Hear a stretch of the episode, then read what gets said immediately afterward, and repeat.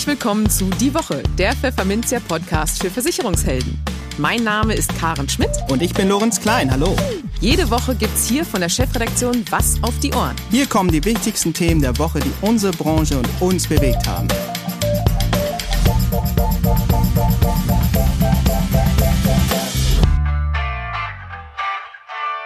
Moin aus Hamburg und herzlich willkommen zu Folge 90 unseres Podcasts. Heute ist Freitag, der 27. Mai 2022. Und diese Themen haben wir heute für Sie. Wir sprachen mit Frank Rottenbacher vom Bundesverband Finanzdienstleistung AfW und Versicherungsmakler Patrick Hamacher über das neue Netzwerk für junge Finanzberater. Hashtag die 34er.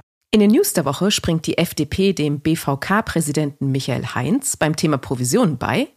Die BAV ist bei vielen Menschen noch nicht in den Köpfen angekommen. Das deutsche Gewerbe hält es offenbar nicht für nötig, mehr Geld für Versicherungen in die Hand zu nehmen.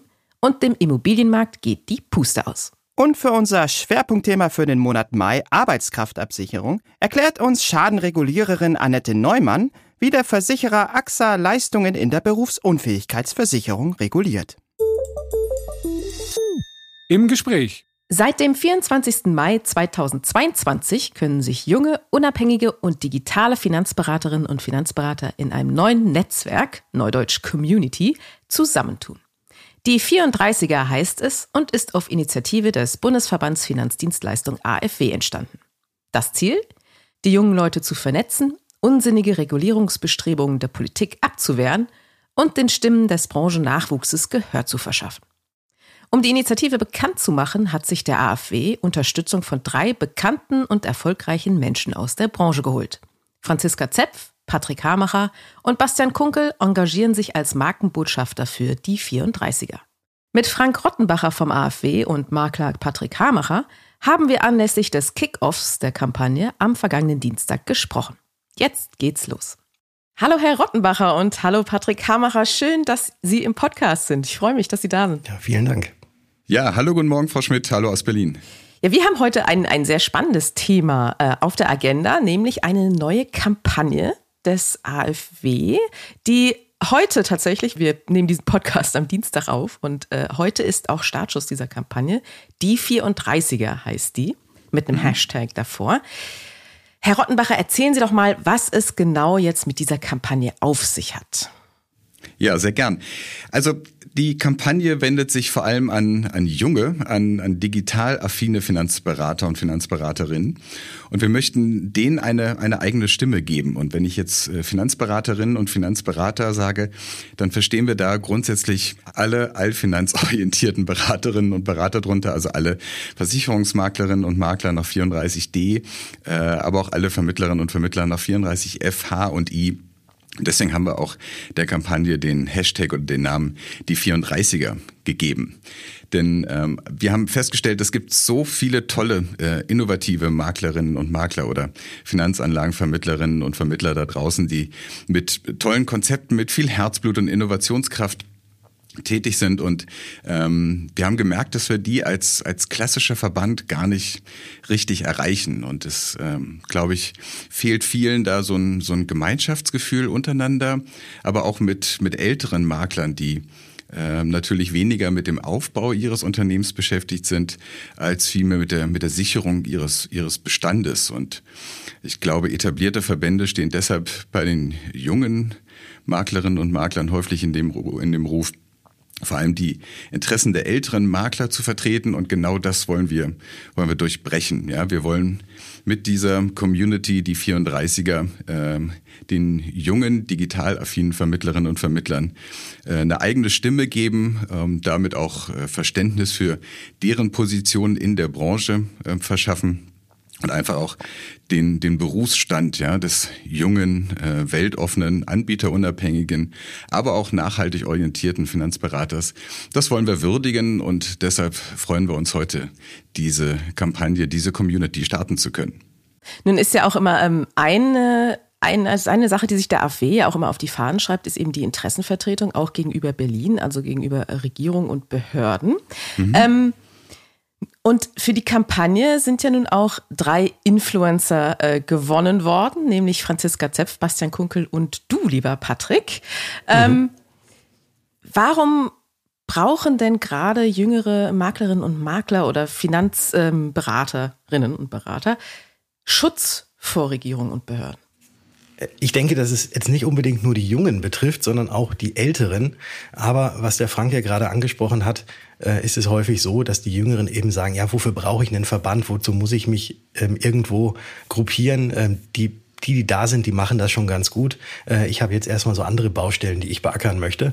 Aber ich glaube, gerade das ist vielleicht sogar ein fataler Fehler, weil die, die schon älter sind, haben vielleicht nur noch ein paar Jährchen und die interessiert das vielleicht gar nicht mehr so, was jetzt ja seitens der Regierung gemacht wird, weil das wird man jetzt auf einer Pobacke noch absitzen und dann ist man eh im Ruhestand.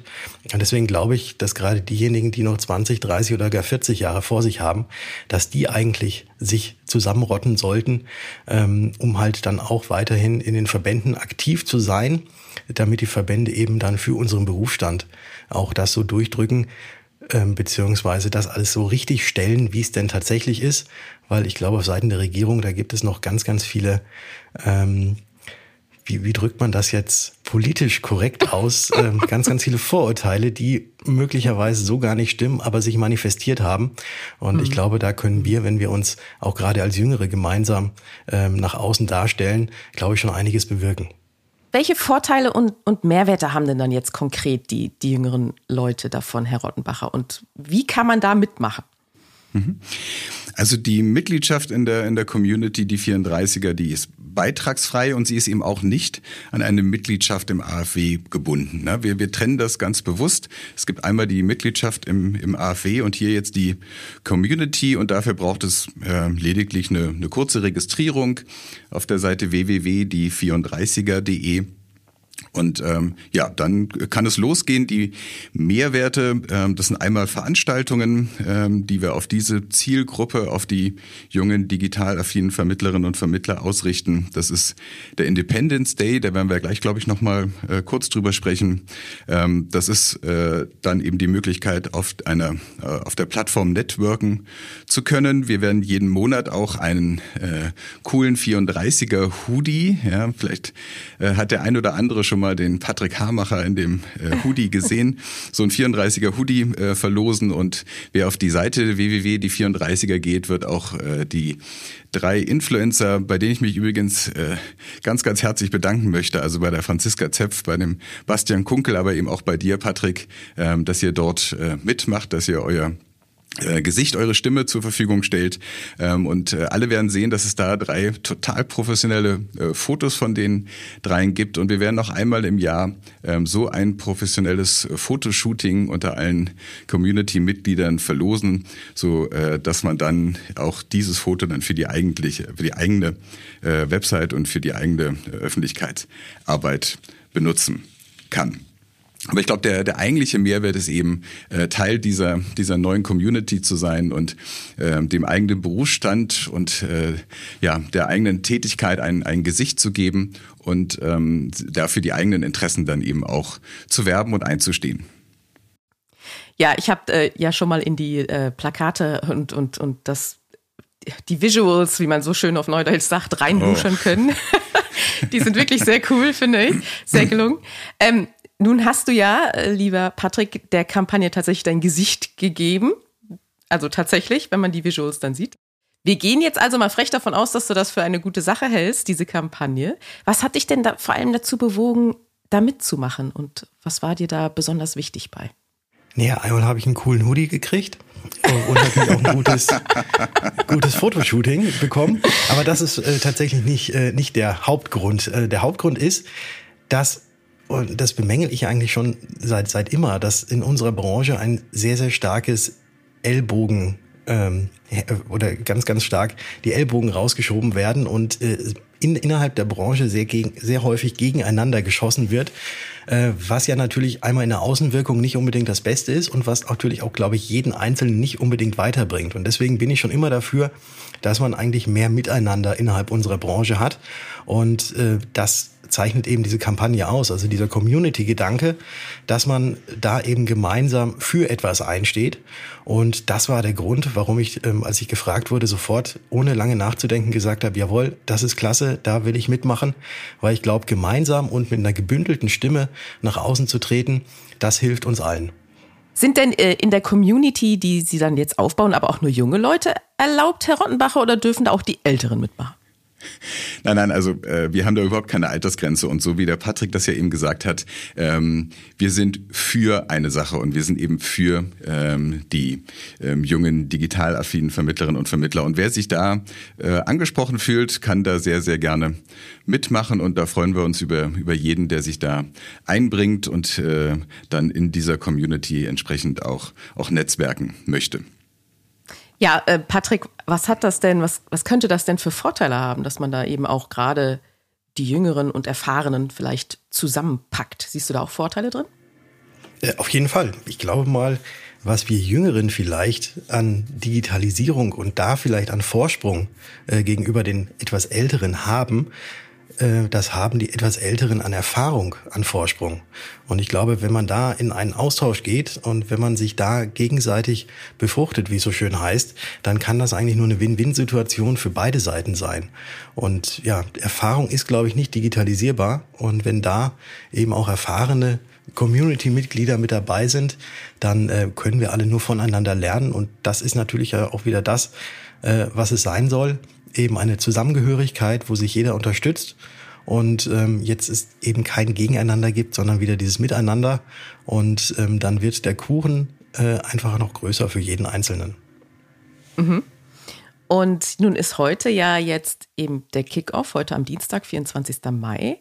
Wie geht's denn dann jetzt in den kommenden Wochen und Monaten weiter, Herr Rottenbacher? Genau, also ab heute können sich alle in der Community registrieren und die erste Veranstaltung, die wird am 14. Juni sein und weil wir die unabhängigen Vermittlerinnen und Vermittler äh, ansprechen, äh, nennen wir diese Veranstaltung auch den Independence Day. Und äh, vielleicht etabliert sich dann schön, auch der 14. Juni. genau, äh, der 14. Juni dann als, als Independence Day der Branche. Schauen wir mal, auf jeden Fall wollen wir den, den Hashtag die 34er in der Branche etablieren, so als auch als Zeichen ja, der, der Unabhängigkeit und der, der kundenorientierten Beratung.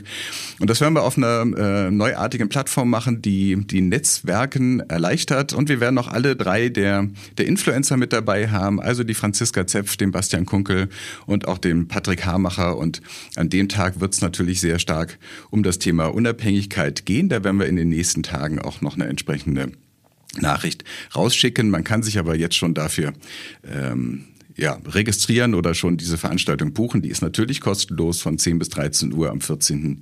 Juni. Und ähm, da werden wir natürlich auch spannende Impulse dann aufnehmen von den neuen Mitgliedern aus der Community und dann weitere Veranstaltungen im Laufe des Jahres planen. Da gibt es noch keinen richtigen Fahrplan, aber schon mal alle bitte vormerken, den 14. Juni von 10 bis 13 Uhr, der Independence Day, also richtig, ja quasi Kick-Off dann auch, äh, Kick-Off-Veranstaltung dieser äh, Community und da freuen wir uns schon alle total drauf im AfW. Und ja, herzlich sind alle eingeladen, da mitzumachen. Sehr schön. Wiederholen Sie doch gerade noch mal bitte, wo sich die Leute registrieren können. Wir verlinken das auch noch mal in den Show Notes, aber einfach nur noch mal, um sicher zu gehen. Ja, sehr gerne. Unter www.die34er.de.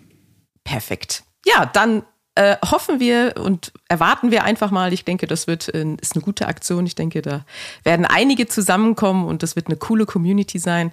Habe ich eigentlich gar keinen Zweifel dran. Ganz herzlichen Dank ja. fürs Gespräch, ihr beiden. Ja, herzlichen Dank von meiner Seite aus und danke auch an dich, Patrick.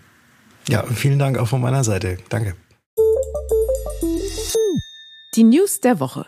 Der Präsident des Bundesverbands Deutscher Versicherungskaufleute BVK, Michael Heinz, hat am vergangenen Freitag in Berlin angekündigt, sich gegen den von der Finanzaufsicht BaFin angekündigten Provisionsrichtwert bei Lebensversicherungen zu wehren. Man habe gemeinsam mit anderen Verbänden bereits den Provisionsdeckel verhindert. Nun wolle man auch beim Provisionsrichtwert hart zur Sache gehen, weil wir es einfach unseren Kolleginnen und Kollegen schuldig sind, weil es einfach nicht zielführend ist. Wie Heinz auf der BVK Pressekonferenz anlässlich der Jahreshauptversammlung des Verbands sagte. Zugleich machte Heinz allerdings deutlich, dass sein Eintreten gegen einen Provisionsrichtwert auch Grenzen zu haben scheint. Wir haben uns immer klar und deutlich dafür ausgesprochen, die Branche differenziert zu betrachten. Und ich bin nicht bereit, als Präsident eines Verbandes ehrbarer Kaufleute mit allen Facetten immer den Kopf für diejenigen hinzuhalten, die sich nicht an die Spielregeln halten. Damit kam Heinz auf die, Zitat, Ausreißer im Vergütungsszenario zu sprechen. Und jene, die glaubten, das Heil des Vermittlers liegt immer noch darin, diese möglichst voll zu stopfen mit irgendwelchen Sondervergütungsmechanismen. Polterte der BVK-Präsident und ergänzte, wer gut arbeitet, hat nichts zu befürchten.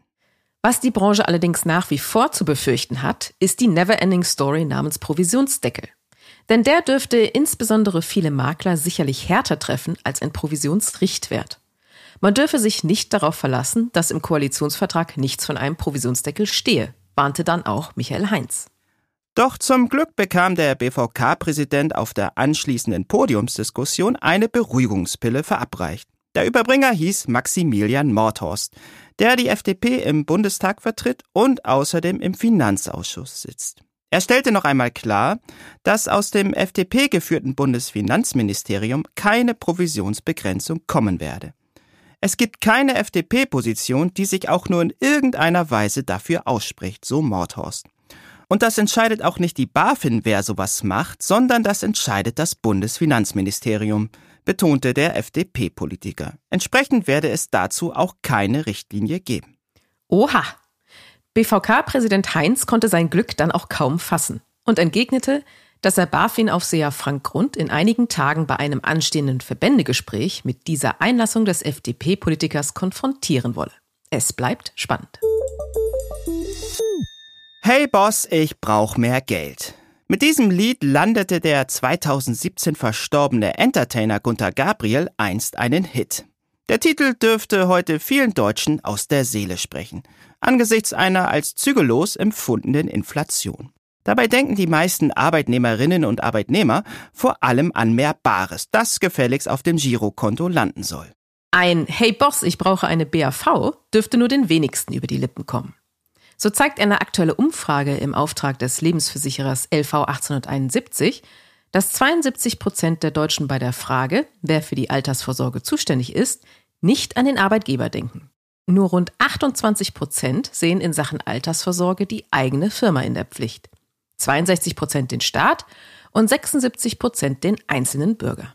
Silke Malwitz hält das für bedenklich. Die Altersvorsorge ist nicht allein Privatsache, sondern auch Teil der Fürsorgepflicht von Staat und Arbeitgebern meint die Leiterin betriebliche Altersversorgung bei der LV 1871.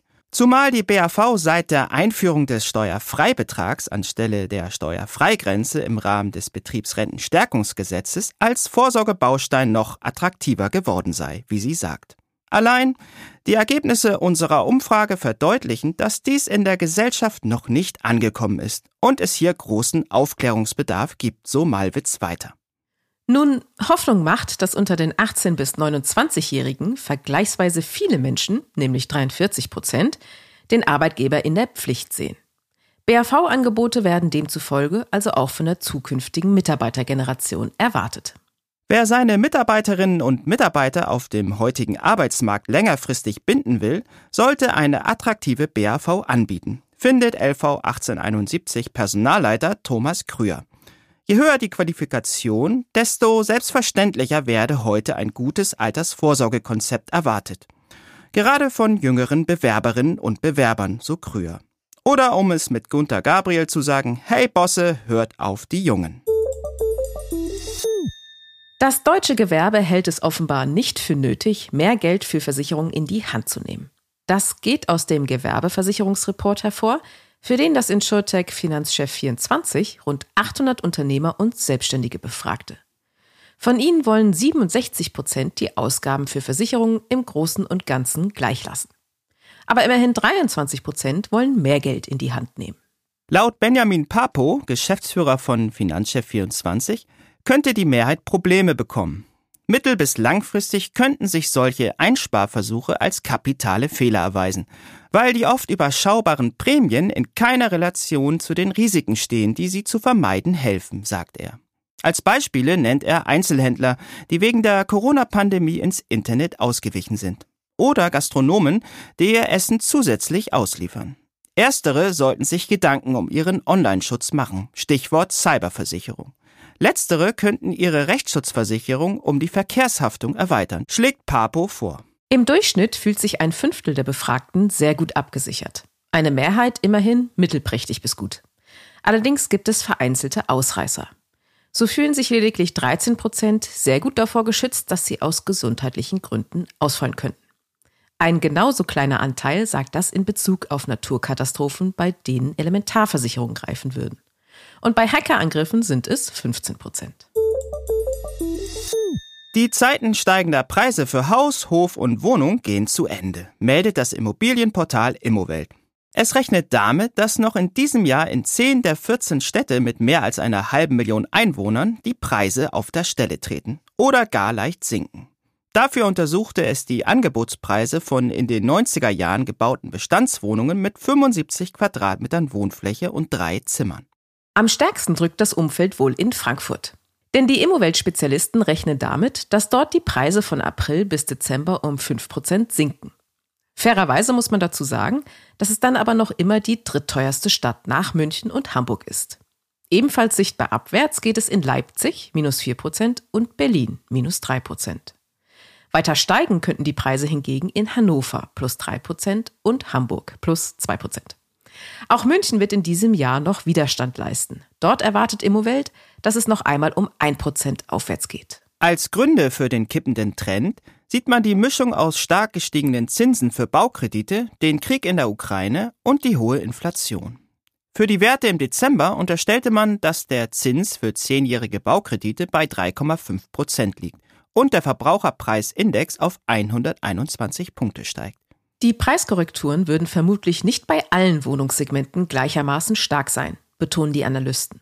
Besonders bei älteren, oftmals unsanierten Wohnungen dürfte die Nachfrage aber deutlich zurückgehen. Denn neben den gestiegenen Zinsen erschwerten die hohen Sanierungskosten sowie der Handwerkermangel den Kauf zusätzlich. Das Schwerpunktthema. Der ungleiche Kampf, wenn die Versicherung nicht zahlt. So lautete der Titel einer WDR-Reportage, die sich im Februar dem vermeintlichen Unwesen in der Berufsunfähigkeitsversicherung widmete. Die meisten Brancheninsider halten solche Aussagen für irreführend, denn dadurch entstünde der Eindruck, dass die BU-Versicherer vor allem darauf erpicht seien, gegen ihre Kunden zu arbeiten. Dass dies mit der Realität nichts zu tun hat, möchte uns gleich Annette Neumann, Abteilungsleiterin Leben Leistung bei der AXA Konzern AG im Gespräch erläutern.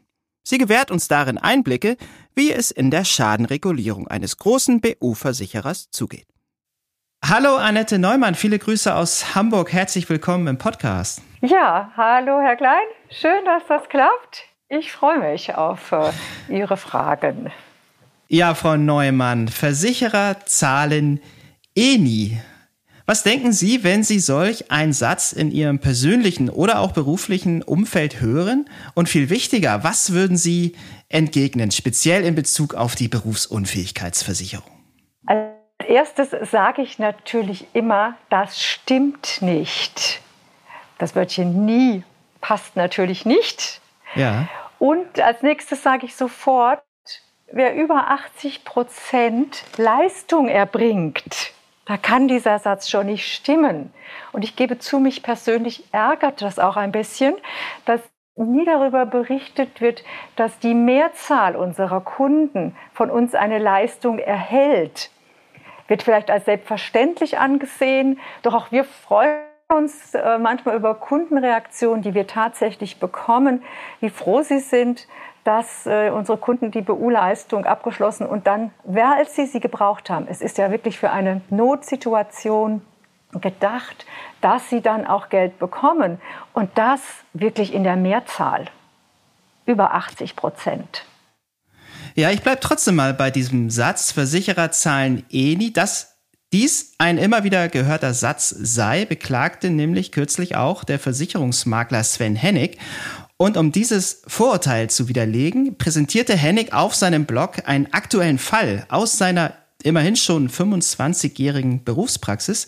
Und dieser Fall löste unter anderem auf unserer Facebook-Seite ein großes Echo aus. Ich fasse Ihnen diese Geschichte mal in aller Kürze zusammen. Ein Unternehmensberater bekam von seinem BU-Versicherer eine Leistung von sage und schreibe rund 150.000 Euro ausgezahlt, plus jeden Monat 2700 Euro BU-Rente obendrauf. Und das, obwohl der Unternehmensberater nur ein einziges Mal einen Monatsbeitrag von knapp 185 Euro gezahlt hatte. Und das Ganze kam so zustande. Der Mann wurde bereits einen Monat nach Vertragsbeginn berufsunfähig. Er hatte sich jedoch erst nach über drei Jahren getraut, sich seinem Makler, sprich Sven Hennig, gegenüber zu offenbaren, der dann schlussendlich den Leistungsantrag erfolgreich auf den Weg brachte.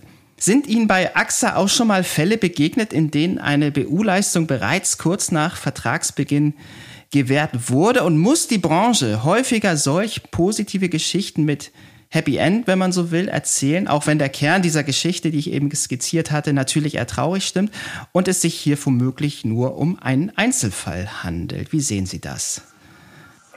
Das sehe ich so, dass wenn hier der Vertrag abgeschlossen wurde, dann zahlen die die Versicherungsleistung, wenn die BU während der Vertragslaufzeit eintritt. Und das kann schon mal im ersten Monat sein. Wir kennen solche Fälle, ja, die gibt es. Ähm, es gibt sie jetzt nicht in der übermäßigen Zahl, aber diese Fälle gibt es natürlich. Sei es jemand hat das Pech, ich hatte es ganz extrem schon mal einen Fall, ich glaube, der war gerade polisiert. Ähm, mhm. Da ist jemand wegen eines Unfalls berufsunfähig geworden. Oder jemand hat kurze Zeit später im Rahmen einer Vorsorgeuntersuchung eine Krebsdiagnose bekommen dann, wenn die Berufsunfähigkeit vorliegt, berechtigte Ansprüche da sind, dann werden die gezahlt. Und das genauso im ersten Monat wie im letzten Monat der Vertragslaufzeit. Okay, ja, vielen Dank für diese Klarstellung an der Stelle.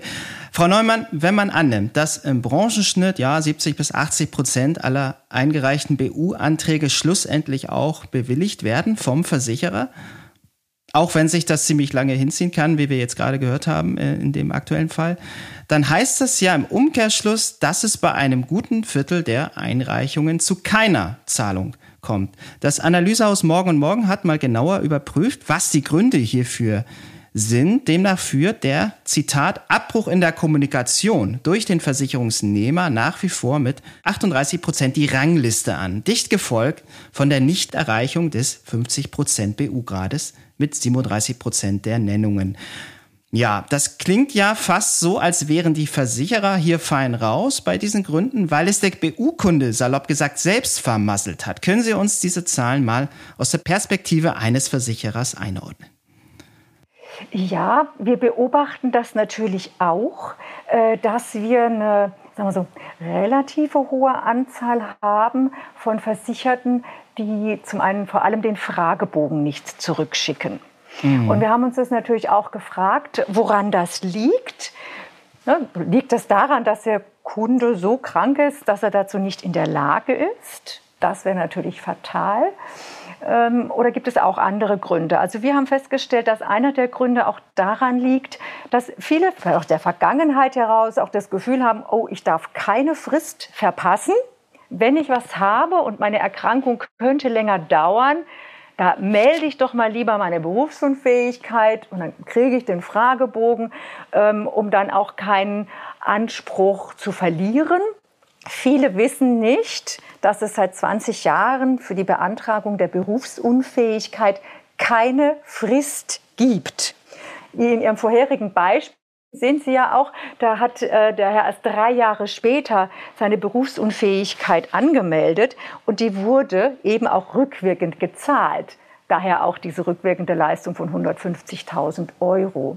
Mhm. Das ist sicherlich ein Grund. Wir haben uns natürlich auch immer bemüht, diese Zahl niedrig zu halten, indem wir Kunden anrufen, indem wir unsere Fragebögen ähm, immer kundenorientierter gestalten. Wir versuchen hier auch Datensparsamkeit halten zu lassen und nur die Dinge zu fragen, die wir wirklich brauchen.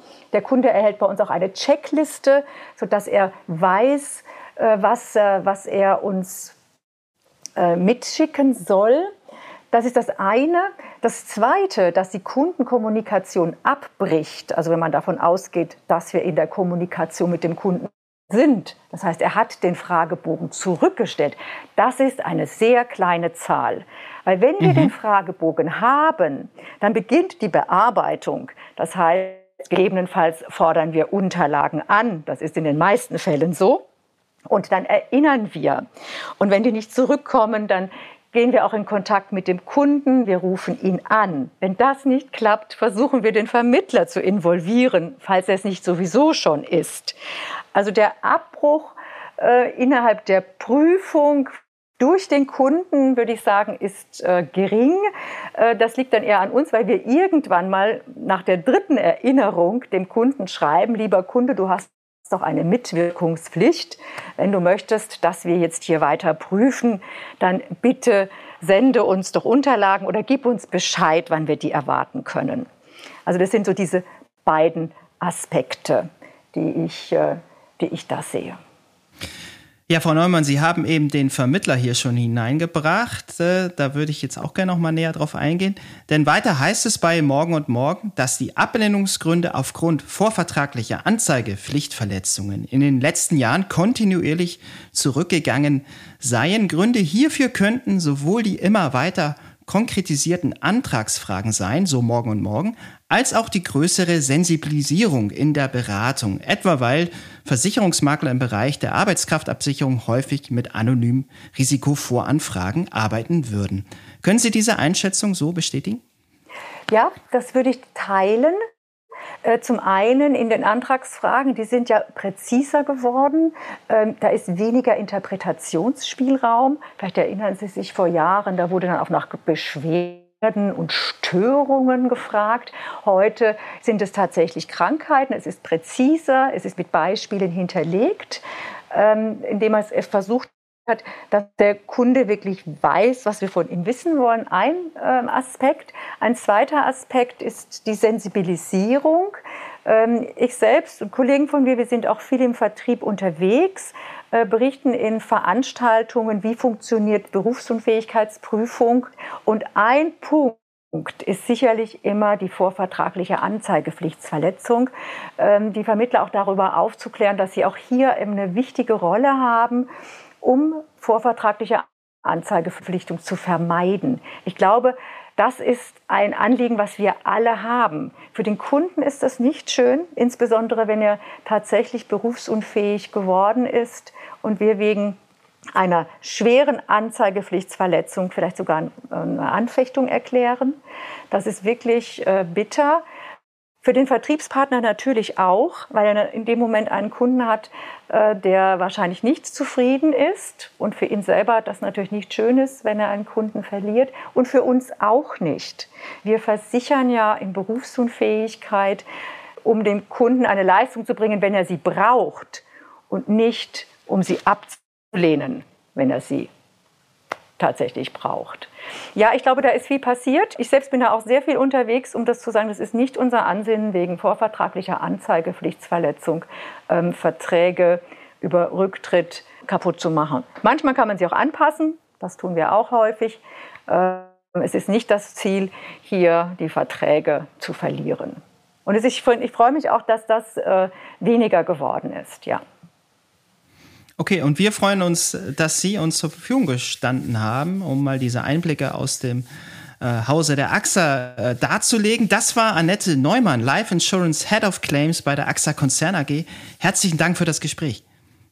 Ich danke Ihnen und wünsche Ihnen einen schönen Tag. Und damit sind wir durch mit dieser Podcast-Folge.